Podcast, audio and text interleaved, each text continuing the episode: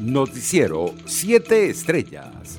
La plataforma unitaria está lista para volver a la negociación con Nicolás Maduro en México y lograr acuerdos, según lo aseguró este lunes Juan Guaidó. Por su parte, Nicolás Maduro aterrizó este lunes en La Habana para participar en la vigésima cumbre de la Alianza Bolivariana de los Pueblos de Nuestra América, ALBA, que se celebra en Cuba.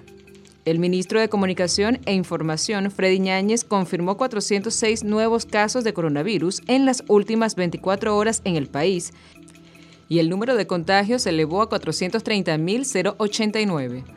De la misma forma, el funcionario lamentó el fallecimiento de seis personas a causa de la enfermedad. El número de víctimas mortales se ubicó en 5.245 desde el inicio de la pandemia en Venezuela.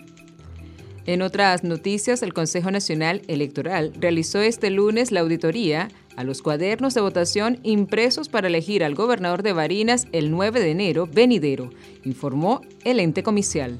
La actividad tuvo lugar en las instalaciones de Guarenas, Estado Miranda, tal y como lo confirmó el organismo en sus redes sociales.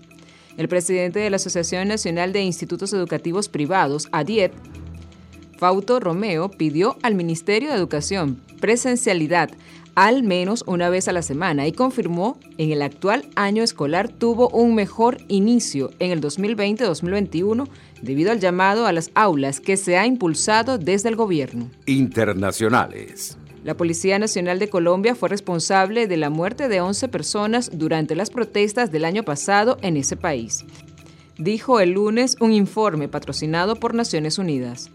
Una serie de manifestaciones contra el gobierno del presidente Iván Duque dejaron 40 víctimas mortales civiles desde el 2019, según cifras oficiales. En otras noticias, el Comité de la Cámara Baja de Estados Unidos, que investiga el asalto al Capitolio del pasado 6 de enero, acusó este lunes de desacato al que era jefe del gabinete de la Casa Blanca en el momento del ataque. Mark Migdosh por cooperar con la indagación del ente legislativo.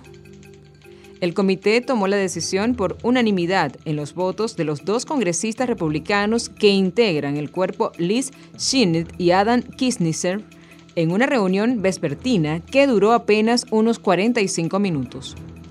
Por su parte, la Asamblea Nacional de Nicaragua, de mayoría oficialista, canceló este lunes las personalidades jurídicas a tres ONG dos de ellas dirigidas por el empresario sandidista Leonardo Torres y la otra por el economista y empresario Alejandro Martínez Cuenca, a petición del Ejecutivo del presidente Daniel Ortega.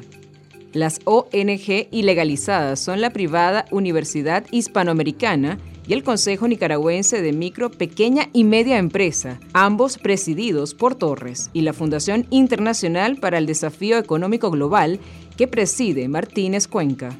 Economía. México registró esta semana el mayor índice de inflación en dos décadas. El incremento desabocado de los precios en el mundo entero es consecuencia de la pandemia, producto al efecto rebote de la demanda y los desajustes que aún persisten en las cadenas globales de suministro. El récord del índice de precios en México, 7.3%, es el más alto desde 2001.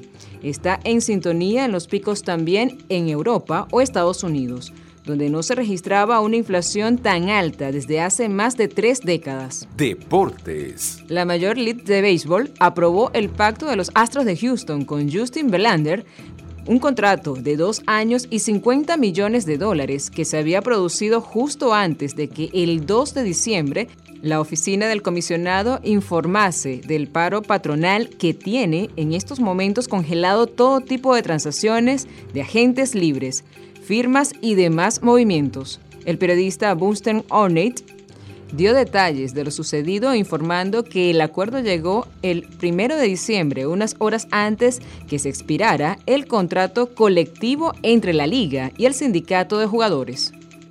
Justin Verlander tiene ya cuatro temporadas con los Astros ganando el anillo de Serie Mundial en 2017 ante los Dodgers. En 2020 solo vio acción en un juego en donde lanzó seis entradas y permitió dos carreras. Se lesionó el codo de su brazo derecho y tuvo que ser sometido a una cirugía. En otras noticias deportivas, Sergio Alcún Agüero podría anunciar este miércoles su retiro definitivo del fútbol, un mes y medio después de sufrir una arritmia durante el partido entre el Barcelona y el Alavés en el Camp Nou. Noticiero 7 Estrellas.